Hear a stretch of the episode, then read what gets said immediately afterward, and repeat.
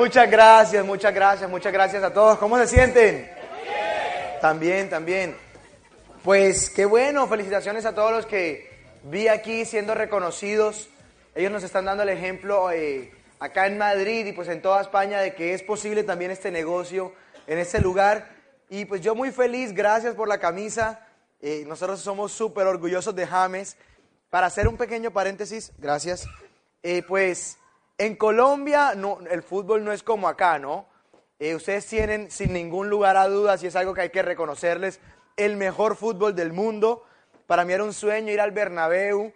Yo sacrifiqué muchas veces los partidos de la Champions, a mí me encanta el fútbol, para salir a dar planes. Los partidos de nosotros son a las 2 de la tarde, a las 2 y 45 de la tarde, por el cambio de hora, ¿no? Entonces normalmente era una hora en la cual estaba trabajando y cuando me vi en el, en el estadio, pues con ese gol de James, casi me pongo a llorar de la felicidad.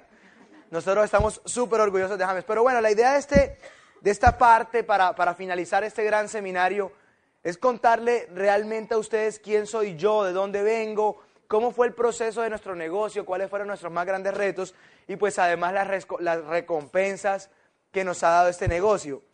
Y eh, básicamente ha sido lo que hemos aprendido pagando el precio. Yo estoy seguro de que cualquier persona que quiere tener éxito en algún momento de su vida le toca, le toca pagar un precio por ese éxito que va a recibir. Y nosotros lo hemos hecho, nosotros de alguna manera hemos, eh, nos hemos atrevido a buscar el desafío, a buscar el resultado y pues hoy la, la realidad es otra. Pero todo comienza para mí, como les dije en la primera parte, el día que mi hermano se va para Francia. Yo les dije, yo estaba sumamente orgulloso de mi hermano, mi hermano es una persona brillante, es de las personas más inteligentes que yo he conocido en mi vida. Es de esos que le explican algo, no tiene que volverlo a estudiar y de repente se lo sabe todo de memoria. Él sabe exactamente dónde están todas las ciudades del mundo, todas las capitales, pues mi hermano es ese, ¿no? Y mi hermano, estando en la universidad, se gana un puesto para trabajar en París, en Francia, como vicepresidente comercial de una ONG. Eran algo así como unas pasantías o unas prácticas universitarias. Pero él me había dicho que iba a hacer todo lo posible por quedarse viviendo en Francia. Nosotros en Colombia, pues muchos tenemos un paradigma, y en Latinoamérica en general, y es que en nuestros países de origen no hay suficientes oportunidades. Y muchos tenemos familiares, amigos que parten a otros países para allá tratar de encontrar suerte y encontrar un buen trabajo, ¿no? Pasa mucho y mi hermano quería quedarse en Francia porque sentía que pues en París tenía muchas más oportunidades y yo recuerdo cuando él estaba a punto de marcharse, yo estaba muy nostálgico, eh, no solamente porque se me iba mi, mi hermano y mi mejor amigo, éramos muy cercanos, sino porque además, como les dije, yo tenía la esperanza de que él se convirtiera en mi futuro jefe. Y yo me graduara, pues él saliera de la universidad, yo me graduara de la universidad y ella tuviera una empresa montada y me dijera, hermanito, aquí le tengo su puesto reservado, tranquilo que usted no tiene que pasar nada. Entonces yo estaba despidiendo a mi hermano, mi mejor amigo y a mi futuro jefe. Y pues ahí está la foto cuando yo le estoy dando un abrazo a punto de que él se fuera al aeropuerto. Yo le estoy abrazando, estaba, pues menos mal no se ve mi cara, esa es la cara de él porque estaba llorando. Y yo le dije la frase más mágica que yo creo que yo he dicho en toda mi vida. Allí al frente yo le digo a, mi hermano, eh, hermanito, te prometo que cuando tú y yo nos volvamos a ver, tú vas a estar tan orgulloso de mí como yo lo soy hoy de ti. Fue lo que me salió del corazón, le dije, te prometo que cuando nos volvamos a ver, tú vas a estar tan orgulloso de mí como yo lo soy hoy de ti.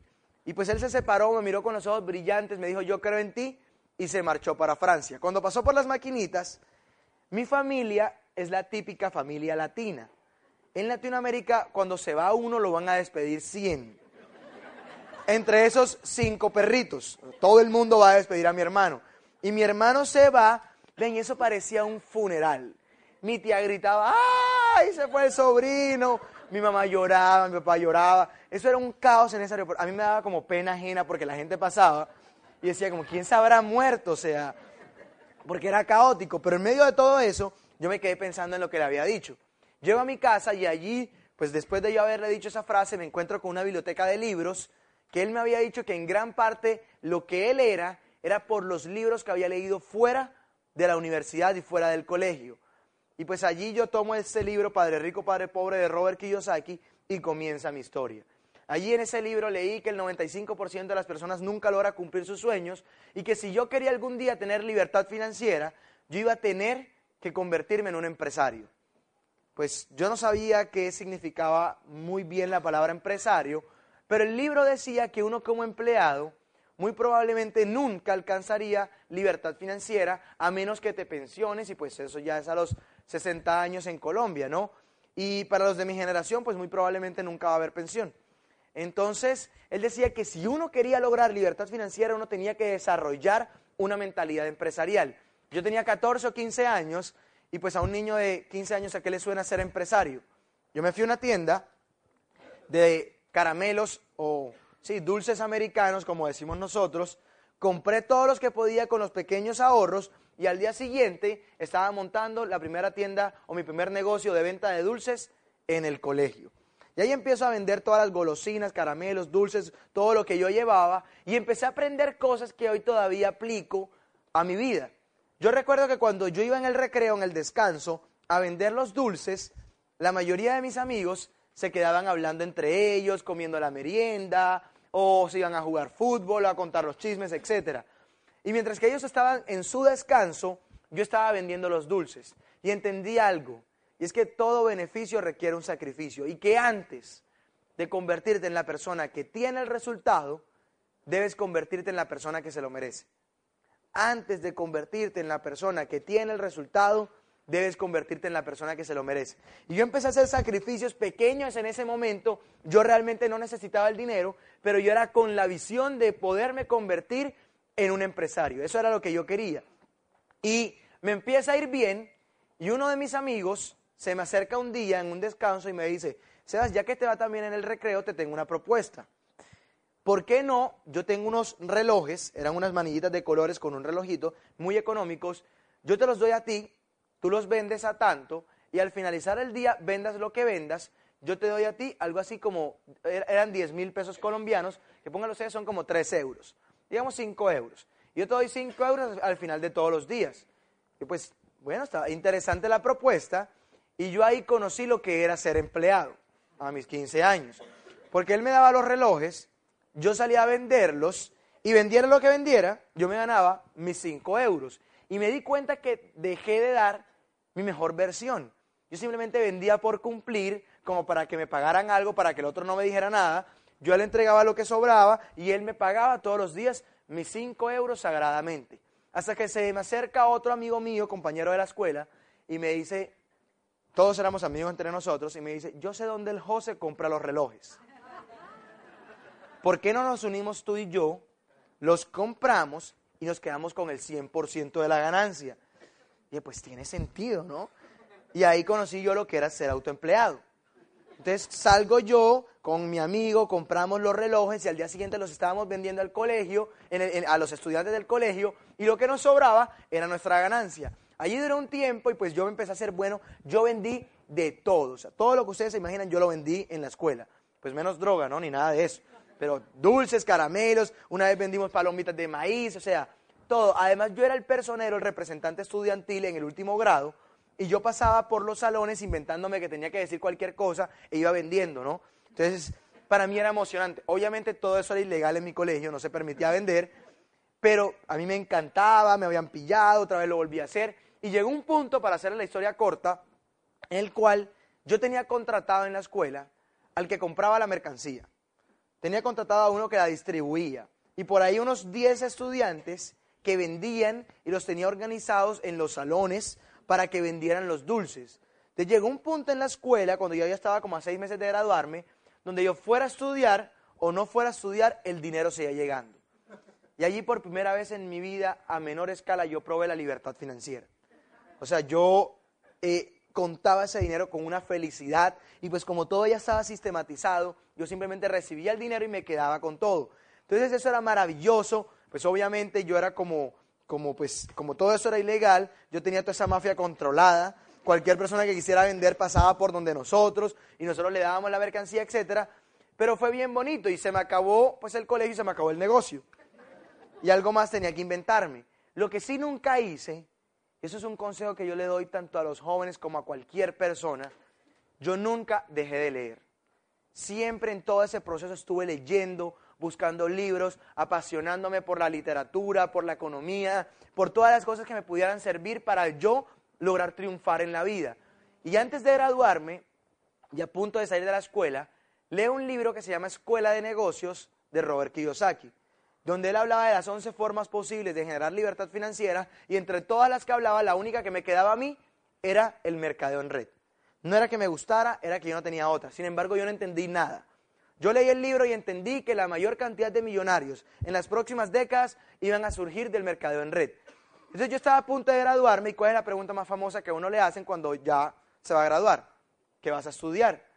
Y yo como había leído que había que ser distinto, en vez de decir ingeniería o administración o cualquier cosa, yo decía, yo voy a montar una empresa de mercadeo en red. Y todo el mundo quedaba impresionado, wow, este niño sabe para lo que va, lo que va a hacer, ¿no? Pero yo no tenía ni idea. Un día le doy esa respuesta a la mamá de una noviecita que tenía, pues, a mi suegra en ese momento, y, y, ella me dice, ella se llama Margarita, y me dice, Sebas, pues yo no sé de qué estás hablando tú, pero tengo unos amigos que hace poco vinieron a mi casa y me mostraron un negocio que creo que es ese. Si quieres yo te doy el celular. Yo pues pásame el celular para acá que yo los llamo. Y ahí estaba llamando yo al que hoy en día es mi diamante, Orlando Ávila. En ese momento eran platinos lo llamo y le digo, hola, ¿cómo estás? Mi nombre es Sebastián Montoya. Eh, a mí me dio pena decir que, que Margarita era mi suegra. Entonces yo dije, yo soy el sobrino de Margarita y yo estoy interesado en montar ese negocio que ustedes tienen. Yo quiero participar de la creación de la empresa. Yo no tenía ni idea de lo que estaba diciendo. En mis cuatro años en el negocio nunca he recibido una llamada así, así que no la esperen. O sea, eso no suele pasar. Yo no sé qué estaba pensando, pero yo estaba buscando algo. Y pues él me dice, bueno, perfecto, me invita a un evento de estos yo llego al evento, me siento, no veo ni un solo joven, pero yo estaba con la mejor actitud. Como yo ya había leído de Robert Kiyosaki que eso funcionaba, yo no andaba cuestionando el negocio. Yo simplemente andaba buscando qué era lo que había que hacer.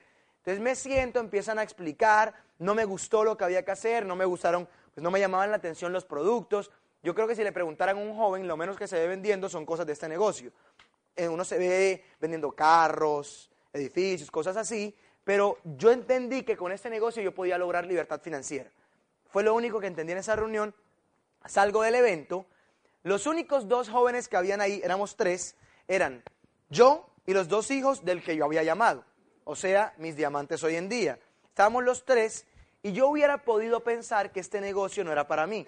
O sea, yo hubiera podido pensar, no, pues aquí no hay jóvenes, esto no, no es para mí.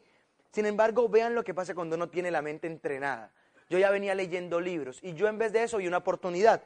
Yo vi eso y dije, pues si toda esta gente acá tiene hijos, tiene gastos y está haciendo este negocio y con eso les da para pagar todo eso, yo dentro de mis amigos voy a ser multimillonario. Fue lo que yo pensé. Entonces salgo de allí, la Lisette Liche, que es mi platino, ella es mi auspiciadora, me da el plan, ella es la hija del que yo llamé me empieza a dar el plan, era el primer plan que daba en su vida. Pero yo tenía tan buena actitud que yo le decía, pero tranquila, no tengas miedo, yo voy a entrar, o sea, explícame bien que lo que necesito es saber cómo es que se hace esto. Yo iba con súper buena actitud. Y pues ella me explicó, yo pagué lo que valía la inscripción, llego a mi casa a contarle a mis papás, para, eso, para esa época hubo un personaje en Colombia que creó una pirámide gigante y estafaron a un montón de gente y entonces llego a contarle a mis papás y ellos me dicen, Sebas, cuidado con eso, que eso debe ser una pirámide, te van a robar. Gracias a Dios yo no les estaba preguntando, sino que les estaba contando. Yo ya había tomado la decisión. Y yo admiro mucho a mi papá como arquitecto y a mi mamá como lo que hacen. Pero yo sabía que de este negocio ellos no sabían nada. Y yo estaba tomando la decisión porque yo había visto la información y había leído un libro en el cual hablaban sobre esta industria. Sabía que era nuevo y que probablemente iba a chocar con algunas personas. Entonces voy donde mi hermano le cuento a mi hermano, lo llamé a París, él tenía, pues podíamos comunicarnos, y él me dice, espérame, yo llego a Colombia, no te metas todavía en ese negocio, pero ya, ya me había metido, no te metas y espérate que yo llego y allá vemos y tomamos la decisión juntos de arrancar el negocio. Entonces, pues yo no le hice caso a nadie, yo empecé a, participar de eso, no tenía ni idea que había que hacer, lo único que entendía era que habían eventos, y habían dicho que había un evento el la próxima semana. Y ahí llego yo al evento solo, porque no sabía que había que llevar gente ni que podía llevar gente, y me preguntan en la entrada, eso es para que vean la inocencia. ¿Quién te invitó? Y a mí se me había olvidado por completo. Yo dije, ¿quién me invitó? yo, Dios mío, ¿quién me invitó? ¿Cómo se llama esta gente que me invitó? Yo, yo no me acuerdo quién me invitó, pero por favor déjame entrar. O sea, Imagínense que uno le pase eso con un niño allá afuera, no, pues entra. Yo entré, me siento de primero y la persona que se pone a hablar, ella es una diamante hoy en día de Colombia, y ella dice, y hoy en día hay unos jóvenes haciendo este negocio, vean este niño que está aquí al frente, ponte de pie. Me han puesto a mí de pie y todo ese auditorio empieza a aplaudirme. Yo por dentro decía, esto es lo mío, o sea, aquí fue.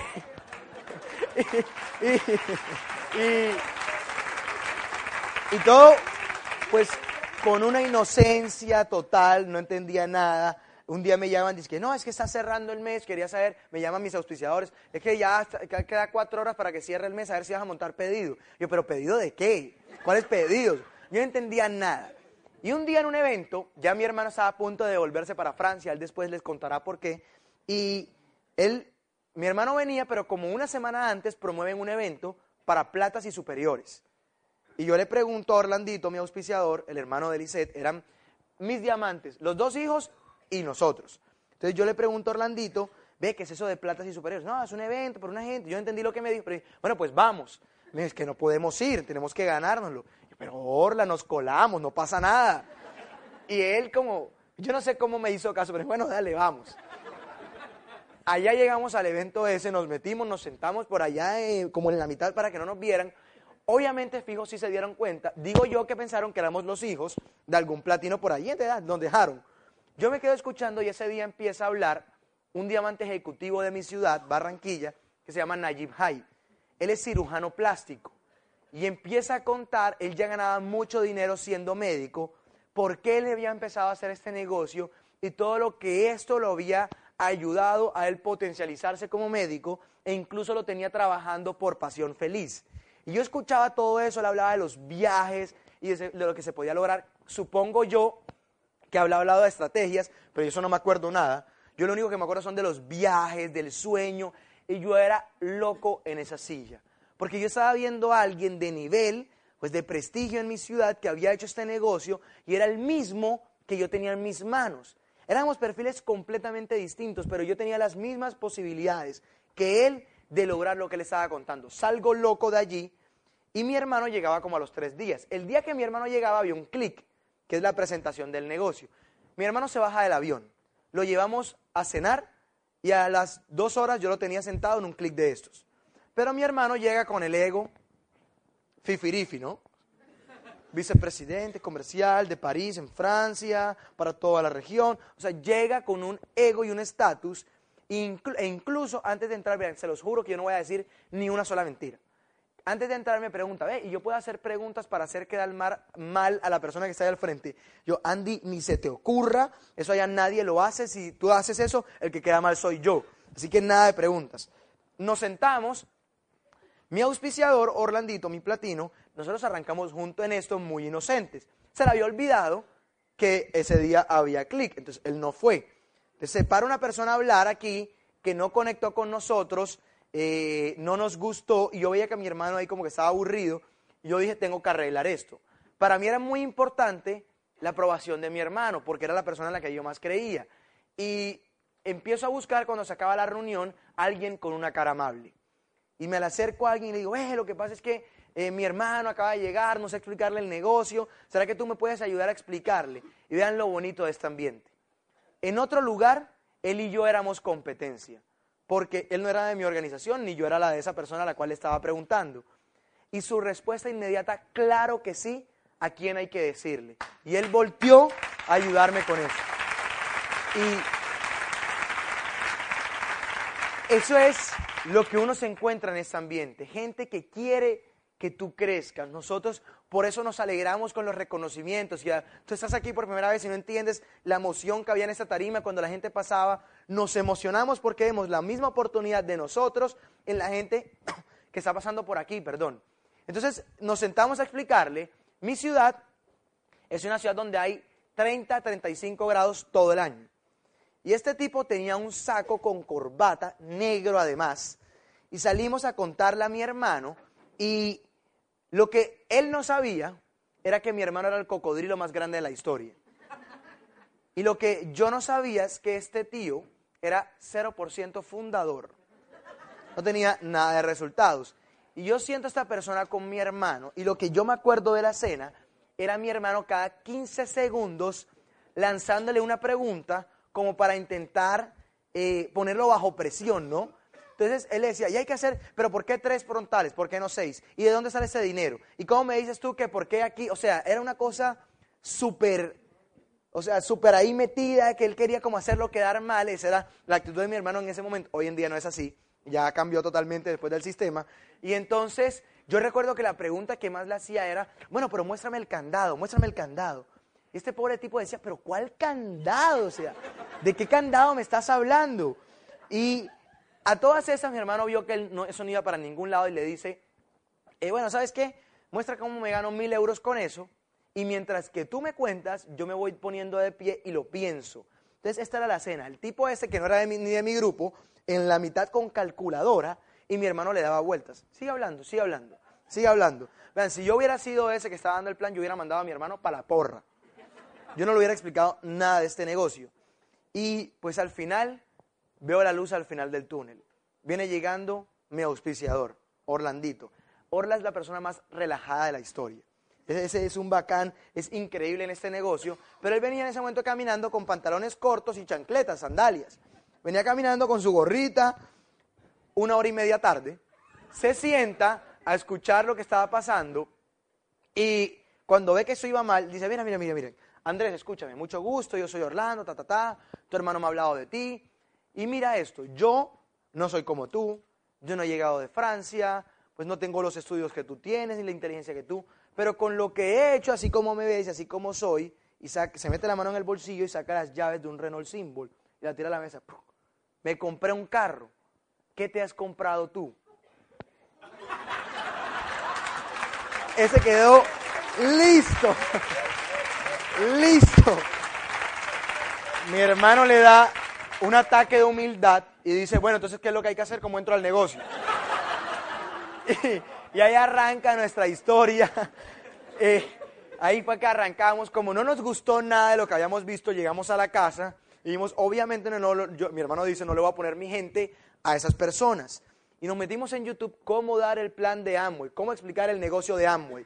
Y sale un calvito cubano con una pizarra llamado Pepe Cohen, explicando el negocio. Bien, nosotros nos los aprendimos de memoria, literalmente. Yo recuerdo que él decía en ese video, y en este negocio tú tienes productos, cereales, jugos. En Colombia no hay ni cereales ni jugos. Pero nosotros dábamos el plan y decíamos, y en este negocio hay productos, cereales, jugos. Luego, la gente habría que estar a buscar los cereales y los jugos y no había nada, ¿no? Pero literalmente de memoria y así le explicábamos a la gente. Y el método era este. Nosotros llenábamos todos los días o compramos una pizarra como la de Pepe y dábamos el plan a las 5 y a las 7. Y entonces yo llamaba a mis amigos y les decía lo siguiente. Aló, Daniel. Daniel, mira, lo que pasa es que mi hermano acaba de llegar de París y se trajo un negocio de Europa. Eso allá suena como, ¡guau! Se trajo un negocio de Europa. Lo estamos posicionando acá y pues estamos buscando tres personas con las cuales contar. Quiere ser uno de ellos, pero ¿qué hay que hacer? Hay que ir a mi casa. Todos por chismosear a ver cuál era el negocio de Europa, iban a mi casa a ver qué era lo que había. Y se llevaban tres. O sea, nosotros llenábamos la sala todos los días a las 5 y a las 7. Explicábamos el plan de Pepe y al final decíamos esto. Nosotros vamos a volver a llenar esta sala con ustedes o sin ustedes. A las 7 y mañana a las 5 y a las 7. Tú verás si es con nuestra gente o con tu gente. Lo que hay que hacer es traer más personas a la próxima reunión y comprar el kit que está ahí atrás. Y salía mi hermano o yo, porque nos turnábamos, con el kit como una bailarina de esas de, de boxeo. Hay que comprar el kit y traer más gente. Entonces nosotros auspiciábamos a todo el mundo, pero no teníamos método, no hacíamos seguimiento, nada. Y en el tercer mes logramos meter 74 personas. Son un montón. Pero ni uno solo compró más de 200 o 300 puntos. Sin embargo, llegamos al nivel de plata. Claramente esos 73 ni el polvo existe hoy en día, porque no teníamos seguimiento, no conectábamos a nadie al programa educativo, pero eran como las ganas, todo eso era inocencia. Y allí empieza el periodo más interesante de mi vida, porque Llegamos al nivel de plata y luego durante 11 meses nos costó recalificar. Y esa fue nuestra historia, ¿no? Yo creo que nosotros teníamos que llegar para saber qué era posible, pero luego fue el reto y la frustración de no poderlo volver a hacer. Sabíamos que se podía porque ya lo habíamos hecho, pero éramos todos los días dándole y hacíamos cosas, hacíamos metas. Y me acuerdo que había un papel siempre al final de cada mes en el cierre, donde decía que íbamos a facturar eh, 12 mil o 13 mil puntos y la página decía 3 mil, 4 mil, 2.500, etc. Y a nosotros nos dolía porque trabajábamos con el alma este negocio. Y pues yo me he dado cuenta que mientras que uno está creciendo todo es fácil. No me digas quién es una persona cuando está bien, dime quién es una persona cuando no está en su mejor momento. Y ahí vas a conocer realmente lo que tiene por dentro. Y para mí fue frustrante tratar de hacer las cosas y que nada pasara. Y nosotros amamos a nuestros Oplane, Orlando y Nelsie, pero en ese momento ellos eran platino, nosotros nos jurábamos embajadores corona intergalácticos, entonces a ellos no le hacíamos caso. Y ellos dejaban que nosotros hiciéramos lo que queríamos y nos conectaron muy inteligentemente con Carlos Eduardo y Claudia, nuestros triples diamantes nosotros viajábamos a Bogotá, desde Barranquilla a Bogotá, que son 24 horas en carro o dos en avión, para una hora de asesoría con Carlos Eduardo Castellanos. Y empezamos a valorar todo lo que él nos decía. Cada cosita para nosotros era una estrategia más que podíamos aplicar, pues un alimento más. Nos presentó jóvenes que estaban haciendo este negocio, pero esos 11 meses tallaron las personas que hoy en día somos. Esos meses de frustración, esos meses donde nada pasaba, fueron nuestra verdadera batalla. Allí fue donde vimos quiénes éramos. Y empezamos a hacer las cosas y entendimos algo. Y es que uno de los errores que teníamos nosotros era que le apostábamos todo a nuestra meta. Entonces reuníamos a nuestros equipos y poníamos en una bolita Andrés y Sebastián y empezamos a dibujar el mapa. Y en base a lo que nosotros queríamos, poníamos la meta de ellos. Luego me di cuenta que este negocio no se trata de buscar tu meta, se trata de correr por las metas de los demás. Y en algún momento cambiamos de correr por nuestra meta y empezamos a correr por las metas de otros. Y nos íbamos a tope por lo que ellos querían. Ya no era el plata de nosotros, ahora era el 12 de Juan David, era el 15% de Kevin, era el 18% de Juliana. Era salir a hacer que las cosas pasaran por ellos. Y establecíamos las metas en base a lo que nuestro equipo quería. Y eso dio un salto gigante. De hecho, cuando nosotros recalificamos, calificamos con un plata debajo y calificamos, pasamos de 2.700 que hicimos en febrero del 2012, si no estoy de 2013, al mes siguiente a hacer 14.000 puntos. Ahora, eso no fue de un mes a otro, fueron los 11 meses tratando de hacer que las cosas pasaran.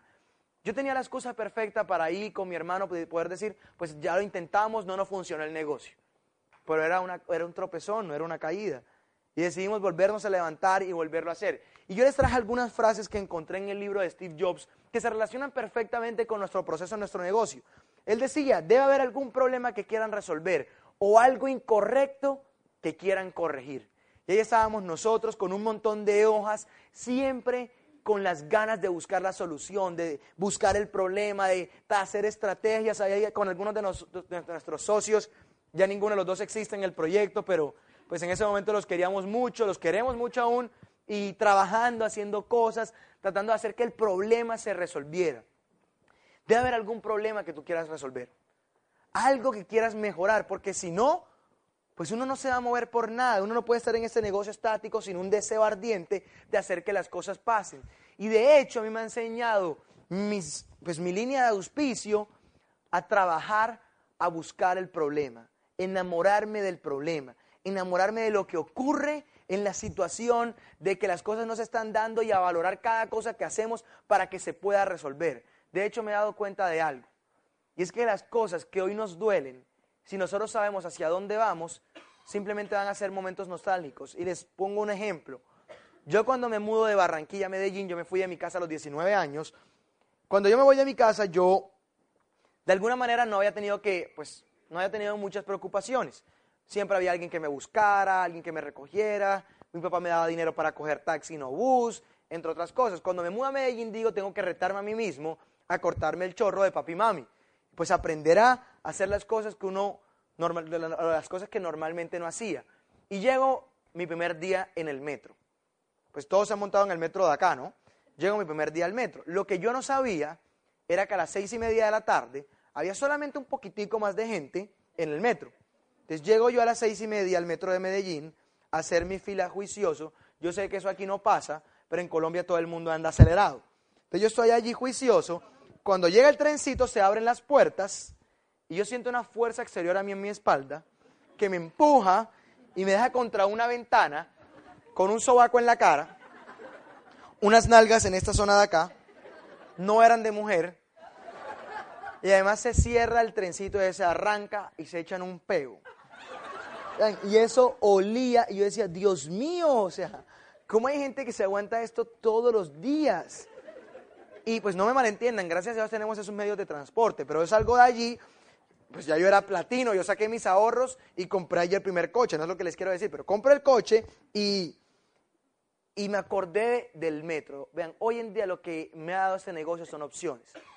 Y pues yo puedo elegir hoy si me voy en coche, si me voy en bicicleta o si me quiero ir en metro. Muy probablemente no me vuelvo a montar a las seis y media. Al menos en Medellín, ¿no? Y todos esos momentos que a veces pasamos y nos duelen, si uno sabe hacia dónde va, se convierten en lindos momentos. Si tú hoy no tienes que comer o no comes lo que te gusta, si hoy estás pasando dificultad, valora ese momento. Porque muy probablemente en unos años vamos a estar en alguna ciudad del mundo comiendo tu plato favorito y te vas a acordar con nostalgia de aquellos días que no tenías que comer o que no comías lo que te gustaba. Pero si solamente sabes hacia dónde vas, valora los momentos de dificultad, porque en unos años nunca más volverás a tenerlos. Tiene que haber algo que les apasione, porque de lo contrario no tendrán la perseverancia que necesitamos.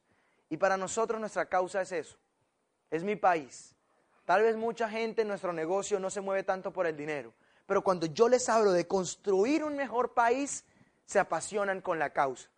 Yo promuevo en nuestro equipo y en todos lados la causa de construir un mejor país a través de este negocio. Y creo firmemente que este vehículo o que este negocio es el mejor vehículo para construir un mejor país y para construir incluso un mejor mundo.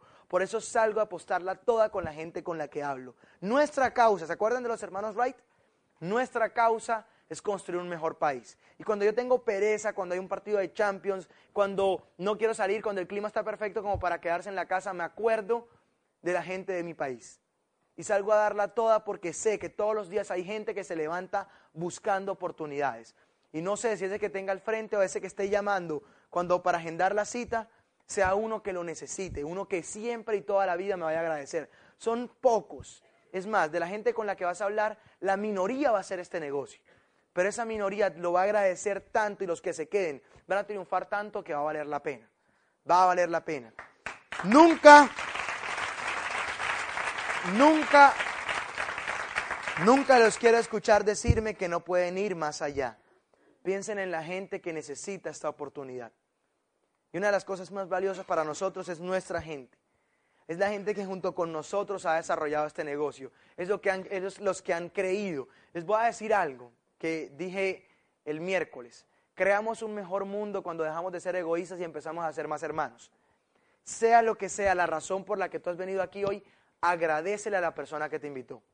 Porque él tiene sueños y metas desarrolladas en este negocio, o puestas en este negocio. Y tal vez te trajo con la convicción y con la esperanza de que allí pueda surgir una línea calificada o pueda surgir un nuevo grupo. Sea lo que sea, vayas a hacer esto o no, siéntete con esa persona, agradecele y dile qué puedo hacer yo para contribuir con la meta que tú tienes. No he encontrado gente en nuestro negocio que crezca más que los que se pegan a nuestra meta.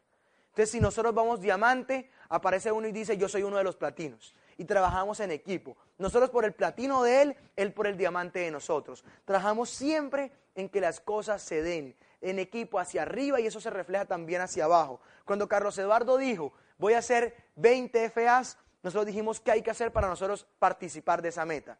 Nos dijo, número uno, tienen que ser una de las líneas de sus diamantes y no darles problemas. Y nosotros hicimos el platino fundador los 12 meses para que ellos no se preocuparan por nada y pudieran enfocarse en sus otros grupos. Siempre hemos buscado pegarnos a la meta de nuestro equipo de apoyo y así, pues nuestras metas se dan lo más bonito de este negocio es la gente con la que uno sueña. Vean, uno no cuenta esas cosas y pues tampoco hay fotos ni videos. Pero cuántas noches yo he estado con la gente de mi organización hasta tarde soñando. ¿Cuántos son los días que me despido de ellos después o que estamos en una reunión Y aunque decimos que no vamos a hablar del negocio, es inevitable que la conversación fluya en algún momento. Es esas ganas de no parar de hablar de esto, de contar los chismes de los diamantes, de hablar de lo que pasa por allá y por acá. Y es esa sensación de que estamos en lo mejor. Y eso uno no encuentra amigos en otro lado. O sea, hoy en día mis amigos hacen parte de este negocio. Si yo no hubiera hecho este proyecto con los que crecí, pues yo estaría fumando marihuana y emborrachándome cada ocho días. Porque eso es lo que hacen la mayoría de mis amigos con los que crecí. Hoy en día nos reunimos a soñar, a hacer miles de cosas y cientos de cosas que nos apasionan por un mejor país, por ayudar a fundaciones. Hemos cogido de nuestras ganancias y hemos ido a fundaciones en Colombia a apoyar con la gente de este equipo. Valoren a su organización. Y aquí les va un mensaje más. Hay tres cosas que uno no puede cambiar en la vida. Los papás, los hijos y tu upline. Porque incluso tus downlines si se rajan. Pero los papás, tus hijos y tus, oh, bueno, la familia y tu offline. Sea quien sea tu offline, siempre sea agradecido con él. Nadie es perfecto, así como yo no lo soy. Y hay gente en nuestro equipo que no se identifica con nosotros.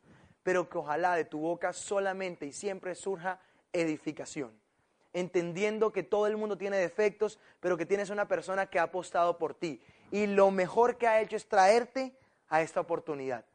Trabaje tu grupo o no trabaje tu grupo. Yo no sé lo que es que me acompañen a dar planes, yo no sé lo que es que me acompañen a hacer una demostración. Mi hermano y yo aprendimos con el plan de Pepe a hacerlo casi todo, pero amamos lo que hicieron nuestros diamantes por nosotros. Esa llamada, esa invitación de Orlando nunca se me va a olvidar. Y siempre que estamos en un reconocimiento se los agradezco. Nosotros tenemos un nivel superior al de nuestros dos auspiciadores, Orlando y Liche, pero siempre soy agradecido con ellos. E incluso a veces tomo consejos de ellos. Obviamente nuestros mentores se han convertido en Carlos Eduardo y Claudia, pero tenemos unos excelente línea de auspicio y eso nunca lo vamos a poder cambiar. Valora a tu equipo de apoyo, entendiendo que no es perfecto, pero que está allí para ti y trabaja con él siempre en equipo, siempre. Y pues trata de asumir el control de tu negocio lo más rápido posible, porque un día lo vas a hacer. Y si todavía tienen que estar acompañándote a todos los planes, llamándote para promoverte un evento de estos, llamándote para que vengas al seminario, al clic, a que traigas invitados, pues no has entendido el negocio. Tienes que asumir el reto de tú ser ese que provoca el resultado. Hay que tener algo en cuenta y es que vamos a hacerlo mejor. Y hacerlo mejor significa hacerlo diferente. Y durante mucho tiempo yo duré con una hoja donde escribí qué me hace diferente. ¿Qué me hace diferente? Y algunas veces lo que escribía no me gustaba. Y pasé una raya y decidí escribir qué quiero que me haga diferente. Y empecé a hacer cosas que, de las cuales hoy me siento realmente orgulloso. Empecé a valorar cada individuo que se me acerca en la calle, a saludar a todo el mundo, a saludar con energía, a no hacerle mala cara a nadie. Son pequeñas cosas las que hacen que este negocio funcione. Pero yo les quiero contar los tres sacrificios más grandes que nosotros hemos hecho en este proyecto. Los tres sacrificios más grandes y cómo eso se ha devuelto a nuestra vida. Número uno, el sacrificio familiar. Porque nosotros tuvimos que hacer un sacrificio con nuestros papás. Yo no tengo hijos, ni mi hermano tampoco. Y los más cercanos a nosotros son nuestros padres. Yo recuerdo dos escenas que hoy se las quiero compartir. Una fue cuando promueven una convención en Bogotá. Nosotros éramos platas caídos y necesitábamos la energía para volver a triunfar en este negocio. Y el día de la convención era el día de los 50 años de mi padre. No era mi ciudad la convención, a mí me tocaba viajar. Y nosotros tomamos la decisión de ir a la convención. Mi papá casi nos deshereda inmediatamente. Nosotros somos muy familiares y casi nos matan. Estaba triste y decepcionado con nosotros. Y por ahí salimos en un videito nosotros en Facebook cantando el cumpleaños a mi papá diciéndole, papito, no estamos allá contigo, pero te prometemos que estamos aquí porque vamos a cumplir los sueños que como familia tenemos. A mí obviamente me dolía no estar en el cumpleaños de mi papá, pero sabíamos por qué lo estábamos haciendo. Y sabíamos que ese sacrificio un día se iba a devolver. Y hemos hecho promesas de valor a nuestra familia. Y sabemos que tenemos que cumplirlas. Si tú hoy dejaste a tus hijos o a tu familia sola, que esos sacrificios ojalá valgan la pena. Que valgan la pena. Y recuerdo otro día pues cuando estábamos en el segundo intento de la Esmeralda, ya se nos había caído una vez y nosotros arrancamos el año fiscal, septiembre metimos las tres líneas, octubre ninguna, noviembre ninguna. Y sentíamos que se iba a volver a repetir la historia. Viajo yo de, Medellín a Barranquilla y junto con mi hermano empezamos a trabajar juntos para nuevamente meter una. Que una, nueva, o sea, que una línea entrara nuevamente. Había muchos obstáculos. Unos habían ido de viaje, otros habían ido, los grupos no estaban bien, había un mal ambiente. Nos unimos los dos a calificar una línea nuevamente, a sacar un nuevo plata en profundidad. Y empezamos a trabajar y de repente me encuentro el 31 de diciembre a las 10 de la noche en una oficina todavía cerrando el mes. Y la conversación con mis padres por WhatsApp no era muy agradable. Teníamos un grupo y ahí nos estaban diciendo de todo, que cómo era posible, que ese negocio, que tanto que nos montábamos en la tarima a hablar de familia y no éramos capaces de pasar un 31 de diciembre tranquilos, relajados, y pues miles de cosas que a mí me daban ganas de llorar y de tirar la toalla. Pero recordaba por qué lo estaba haciendo. dijimos, aguantemos, recordemos por qué lo estamos haciendo. Luego llegamos a la casa, no había el mejor ambiente en el momento, pero sabíamos que era un sacrificio que iba a valer la pena. Número uno, el sacrificio familiar. Número dos, el sacrificio con el ego. Y pues hubo un momento en nuestro equipo donde no había un buen ambiente y donde se empezaron a decir cosas de mi hermano y yo, no sé, tal vez porque no somos perfectos y tal vez mal acostumbramos algunas cosas y hicimos eh, cosas que la mayoría de la gente no hace, pero lo hacíamos siempre con la mejor intención de ver crecer a los demás, de dar lo mejor por el equipo. Y se empezó a distorsionar cierta información que pues para mí era falsa y empezaron a decirse un montón de cosas y habían unos que regaron un chisme y empezaron a decirle a otros, es que Andrés y Sebastián son esto, son puro bla bla bla en tarima, solamente sirven para hablar bonito, pero para trabajar con nosotros. Un montón de cosas feas que a mí me dolían. Porque nuestra intención siempre ha sido dar lo mejor.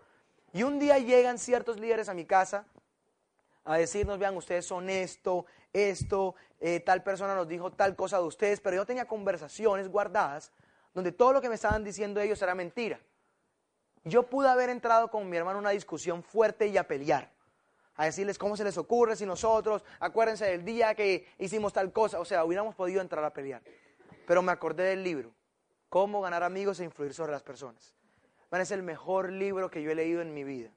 Siempre que alguien me llama y me pregunta, ¿qué libro me recomiendas? Yo les digo, es más, ya me toman hasta en broma y me dicen, no me vayas a recomendar cómo ganar amigos. Yo, bueno, te recomiendo cómo ganar amigos e influir sobre las personas. Siempre recomiendo el mismo libro porque para nosotros es lo que más hemos usado para trabajar este negocio. Y lo mantengo siempre, siempre ando leyendo. De hecho, aquí al viaje me lo traje, pues compré uno nuevo que se llama Cómo ganar eh, amigos en la era digital, pero me acordé del libro y de Del Carnegie. Literalmente tengo un cuadro de Del Carnegie en mi casa, de la cara, tengo un portarretrato de él.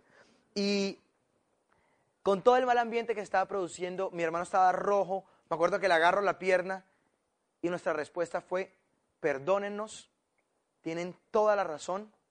¿Qué podemos hacer para corregir lo que está pasando? Aconsejenos ustedes, no somos perfectos, pero perdónenos. ¿Cómo podemos corregirlo? Y los escuchamos. Hoy ese grupo, hoy ese grupo tiene tres platinos, de los cuales uno está calificando esmeralda o está buscando su calificación de esmeralda este año y como diez platas. Se los aseguro que si hubiéramos entrado a discusión, ahí no hubiera nada y ese grupo se hubiera ido. Tiramos el ego al piso. Hemos aprendido de cada líder que tenemos. Una de las cosas que yo más valoro de mis diamantes, ellos tienen cientos de platas en su organización. Yo les presento un plata nuevo y le preguntan qué estás haciendo para ganar el juego. Y aprenden de cada persona. Un buen líder nunca deja de aprender, no importa quién tenga al frente. Nadie es lo suficientemente sabio para no aprender nada y nadie es lo suficientemente ignorante para no enseñar nada. Nadie es lo suficientemente sabio para, no sabio para no aprender nada y nadie es lo suficientemente ignorante para no aprender nada. Hemos aprendido de todo el mundo y por eso hoy pues le tengo que dar las gracias a Luis y Ana Collantes, a Ángel y Maite, a Máximo Yelba y a todos los que hicieron que yo estuviera aquí porque su ejemplo de diamantes han hecho que nosotros seamos quien somos. Cada diamante en el mercado nos ha dado la muestra de que sí se puede. Siempre sean agradecidos y aprender a tirar el ego a la basura. Y número tres, un sacrificio con nuestra gente. Hemos entendido con que queremos verlos a todos crecer. Tú no puedes hacer por otro lo que él no quiere hacer por él. Eso es un principio de liderazgo de John Maxwell. Nunca podrás hacer por otro lo que él no quiere hacer por él mismo. Y yo quisiera que mis tías hicieran el negocio. Yo quisiera que mis papás lo hicieran de manera profesional. Yo quisiera que mis mejores amigos lo hicieran también. pero yo no puedo hacer por ellos lo que ellos no quieren hacer por ellos. Solamente trabajamos con la gente que quiere hacerlo. Es la única gente con la cual nos sentamos y valoramos que quieran hacerlo. Y aunque a veces quisiera que más gente lo hiciera, no puedo hacer por ellos eso. Yo trabajo en el negocio, acuérdense siempre de esto. Este negocio es bonito, es hermoso, es emocionante si trabajas con gente que quiere. Pero este negocio es frustrante si trabajas con gente que no quiere. Que nos toca andar persiguiéndola, llamándola, en los puntos. En ese momento el negocio se vuelve frustrante. Aprendamos a buscar la gente que sí quiere hacer esto. Y lo mejor que uno puede hacer por sus downlines es dar el ejemplo. ¿Saben qué es lo mejor que yo puedo hacer por mis platinos? Calificar tres líneas más. Es lo mejor que yo puedo hacer. Es mejor que ponerles un frontal mío a ellos y calificárselo. Lo mejor que yo puedo hacer por un ser humano es darle el ejemplo. Y por eso nosotros tratamos de siempre estar actuando, haciendo las cosas. Nosotros tenemos un grupo en WhatsApp y yo me aseguro de que la foto que más salga allí, aunque soy el que menos está en la ciudad, sea la mía dando planes, sea la mía vendiendo un producto. Siempre estoy tratando de dar el ejemplo. Y les aseguro, si uno ve esos grupos, una de las caras que más se repite o la que más se repite siempre es la mía y la de mi hermano. Siempre estamos dando el ejemplo. Y pues, yo creo que muchos conocemos esta historia. La historia de la liebre y la tortuga. Que había una liebre muy rápida, una tortuga muy lenta, salen a hacer una carrera, la liebre se la pasa, se confía, se queda dormida en un árbol y la tortuga en su lentitud se la pasa. Esa es la historia que todos conocemos. Ahora, creo que hay una parte de la historia que nunca nos contaron, o que nos contaron mal. Y es que la liebre, la tortuga, perdón, la tortuga no iba lento, la tortuga iba rápido.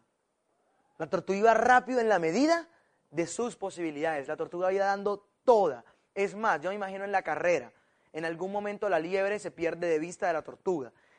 La tortuga hubiera podido decir, pues ya perdí, o sea, ¿para qué voy a seguir corriendo? La tortuga entendió que la carrera no era contra la liebre, era contra ella misma. Andrés y Sebastián Montoya en ese negocio no son liebres, somos tortugas. Nunca me voy a sentir más orgulloso por ser Esmeralda de 21 años y pues si llego a Diamante también muy joven, nunca me voy a sentir orgulloso de eso. Yo lo que me siento orgulloso es de que todos los días esté dando lo mejor de mí, de que en cada plan de lo mejor, de que en cada clic de lo mejor, de que en cada seminario de lo mejor, corriendo con mis limitaciones, con todas mis fuerzas, dando mi mejor versión. Pues yo no me puedo ir sin hablarles de mis tortugas, de las tortugas de nuestro negocio que han creído en nosotros, porque todos son muy parecidos a nosotros jovencitos. Él se llama Juan David. Y Juan da fue de los que compró la pizarra con nosotros y se aprendió el plan de Pepe. Él lleva, pues, unos días menos que nosotros en este negocio. Y Juanda empezó a trabajar. Fue nuestro primer plata y nuestro primer oro de la organización. Llega oro, cuatro meses de calificación y se le cae todo el grupo. Todo el grupo. Él hubiera podido decirlo, intenté, pero decidió levantarse.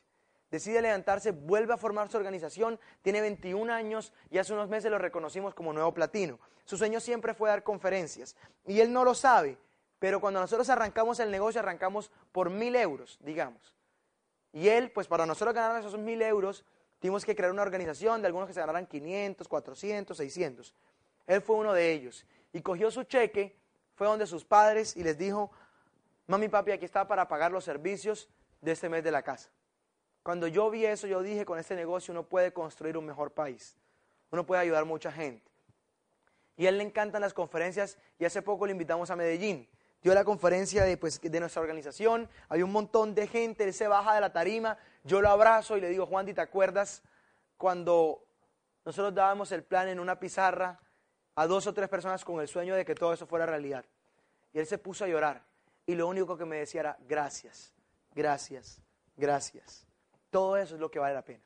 Él se llama John. Y contrario a la historia de Juanda, John no tenía ninguna necesidad. Y empezó a ahorrar todo lo que le daba el negocio. Todos sus amigos de la escuela lo criticaron. Y un día decide con los ahorros que había hecho del negocio irse para el Mundial a ver a Colombia en Brasil. Y se toma un selfie en el estadio y le manda a los amigos y les dice lo que logré con el negocito que ustedes critican de Amway. Luego se fue para Australia y estuvo de intercambio y cumplió los sueños que él tenía. Tiene 21 años. Probablemente también va a ser Esmeralda este año. Y cuando uno ve esas historias, uno dice, ahí, pero ¿cuál es la excusa que uno tiene? Esta historia me encanta porque ahí uno no sabe de quién voy a hablar, pero la que voy a hablar es la del vestidito azul. Ella se llama Mari. Mari es la menor de su casa, tiene dos hermanos que son gigantes, el papá y la mamá, y un día los papás los echan del trabajo. Y esta niña con 21 años, la niñita de la casa, la menor, aprendió a mover mil, mil quinientos puntos con clínicas de belleza mensuales. Y ella, de su plata, mantuvo del negocio de Amway, mantuvo a su familia durante los tres meses, a sus dos hermanos mayores, a su papá y a su mamá. La niñita de la casa, la menor, fue la que mantuvo a su familia. Hoy, pues sus dos hermanos, su papá y su mamá, son downlines de su negocio. Y ahí están en una convención. Pero es ese deseo de hacer que las cosas pasen, esas historias de la gente de nuestra organización que está logrando sus sueños, es lo que a mí más me apasiona. Ella la reconocimos platino hace un par de meses. Ella se llama Juli. Y Julia es la persona más tímida que yo he conocido en mi vida. Juliana, cuando estaba en la escuela, pues ella le daba eh, pena salir en las exposiciones, nunca fue de esas que salía a hablar porque le daban nervios y hace pues unos años arranca el negocio. Estuvo dos años allí sentada sin hacer nada, escuchando los audios, leyendo los libros y viniendo a los eventos. Dio un solo plan en esos dos años y se puso a llorar de los nervios, literalmente. Tenía pues le da mucho miedo hacer el negocio. Ella siempre me decía, ese negocio es bueno, pero para ti. Luego se gradúa pues, desde el colegio y estando allí, ella sale a trabajar en unos restaurantes de sus padres, se da cuenta que no era la vida que quería porque era muy esclavizante y un día aparece en Medellín. Y me dice, Sebas, estoy lista ahora sí para hacer el negocio. Dos años sin hacer nada. Llega en junio del 2014 y en septiembre 31 la estábamos reconociendo como Nueva Plata. Ella tiene un problema que le suban las manos. Ella no puede dar el plan como tú y como yo en papel. Le tocó aprender a abrir la boquita y a través de su historia transmitirle a la gente que si ella ha podido hacerlo, cualquiera puede. Tiene 20 años, acaba de cumplir 21 y a los 20 se compró ese coche. Y pues esta familia, el de la mitad se llama Edgardo, el de la derecha se llama Mario y el de la izquierda se llama Andrea. Son una familia. El de la derecha tiene rastas. Y un día aparecen en mi casa en Barranquilla, mi hermano estaba hablando con ellos y me llama mi papá y me dice, Sebastián, pues tu hermano está metiendo un montón de gente loca a la casa, hay uno que tiene rastas, necesito que hables con él para que me lo saque ya. Lo que mi papá no sabía es que el de la mitad, Edgardo, el mayor, tenía un deseo ardiente de hacer algo diferente. Él es ingeniero, ganaba muy bien y llegaba a la empresa, se ponía los audífonos y no hablaba con nadie. Porque, y sentía que su vida no estaba progresando, que iba retrocediendo. Conoce este negocio y 45 días después calificó plata. Y al mes siguiente calificó el de las rastas. Y se montó en la tarima con sus rastas en su máximo esplendor y con una camiseta que decía arroyo peligroso. Y cuando yo veo historias de estas, pues uno no es nadie para juzgar al que quiera hacer esto. Ellos tenían un enorme deseo de hacer que las cosas pasaran. Edgardo acaba de calificar platino, lo hizo en un año y pues hoy en día están creciendo enormemente con su organización. Pero de todas estas historias yo tengo que terminar con la mía y lo que a mí más me apasiona. Y es mi país. Ahora sí dame lo que te di. Y es mi país porque me he dado cuenta de que de Colombia no se dice lo que para mí está correcto. Yo no decidí creerme la historia de que Colombia se resume en Pablo Escobar. Yo no decidí creerme la historia de que en Colombia solamente hay violencia y guerrilla. Yo decidí creerme la historia de que en, Colombia, hay gente linda, con talentos, con dones y habilidades. Yo di gracias a Dios y mirando el cielo estrellado, vean, por primera vez en mi vida, me sentí libre. Por primera vez en mi vida me sentí libre porque no habían preocupaciones, me sentí libre porque no habían deudas, porque no había nada con lo cual preocuparse. Al día siguiente era lunes y no había que trabajar. Y para mí eso es Amway. Son momentos espectaculares que se viven y que se llevan a la maleta. Son tantos momentos, tantas posibilidades, tantos amigos que hemos hecho, tantos brindis alrededor del mundo, tantas cosas emocionantes que hemos logrado cumplir. Esa foto me la tomé en California, pues, mi sueño siempre ha sido tener un, convertible y nos fuimos por toda la costa de California. Y allí en la costa paramos, yo dije, donde nos coja el atardecer paramos. Y vimos el atardecer allí y me siento en el carro y le dije a mi hermano, Andy, tómame una foto. Y él me toma la foto y allí viendo ese atardecer con ese carro me acordé de toda la gente que se había reído de toda la gente que nos criticó, de toda la gente que se burló, de toda la gente que nos dijo avísame cuando te funcione, de toda la gente que no creyó en que nosotros podíamos hacer esto. Y subí la foto a las redes sociales y le puse de pie de página, ríete ahora. porque hoy nadie me puede decir que este negocio no funciona. Y pues, para terminar, yo simplemente quiero decirles que, pues, para mí, eso es lo más importante. Son mis papás. Son los momentos que podamos devolverles a ellos. Yo vi a mis papás allí en California, en Long Beach, darse un beso de, felicidad. Yo los vi llorar en ese momento, sintiéndose tal vez satisfechos por el trabajo que habían hecho con sus hijos. Eso ha sido lo más valioso. Les voy a mostrar un videito para irme de lo que han sido los últimos dos o tres años, tal vez dos años de mi vida. Los últimos dos años de mi vida, porque ha sido una vida llena de triunfos, de felicidad, de fracasos, pero más que eso ha sido una vida feliz. Pues, pero en el mismo África, en el mismo lugar, todos los días amanece una gacela, sabiendo que si no corre lo suficientemente rápido, va a haber un león que se la come. Y si se la come, no va a tener con qué alimentar a sus hijos. Y si no alimenta a sus hijos, se mueren. En la vida nos haya tocado ser gacela o nos haya tocado ser león, lo único que puedo decirles hoy es que la mañana nos sorprenda corriendo que mañana es un nuevo día y hoy salimos emocionados, pero se decide mañana en la acción. Que nuestro día a día lo llenemos de esperanza, lo llenemos de acciones positivas, que entendamos lo que estamos haciendo. Al final, pues vale la pena pasar penas, asumir sacrificios, vencer retos, pues no, no nos tomemos la vida tan en serio. Al final nadie sale vivo de ella, entonces les vale la pena reír más, vivir más, disfrutar más, saltar más, lanzarse más, ser más locos. Estamos creando una comunidad de locos. Como dice Steve Jobs, porque la gente que está lo suficientemente loca como para creer que puede cambiar el mundo son los que lo hacen. Y eso es lo que estamos buscando, gente loca. Porque cuando los locos seamos más, los locos serán ellos. Dios los bendiga, muchas, muchas, muchas, muchas, muchas gracias.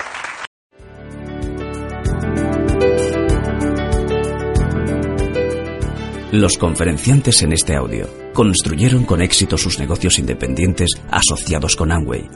Mientras que las técnicas que se presentan han funcionado para muchos, no hay garantía que funcionen para ti.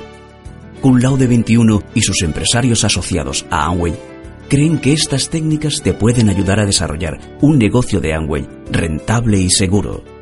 Sin embargo, es importante entender que construir un negocio de éxito requiere esfuerzo, constancia y tiempo en todas las áreas del negocio, incluyendo la facturación y el desarrollo de equipos. Cuando escuches el negocio o la oportunidad, estos conferenciantes se refieren al plan de marketing y ventas de Amway. La participación de Cum es opcional y no se requiere la compra de materiales de formación ni tampoco asistencia a las reuniones. 嗯。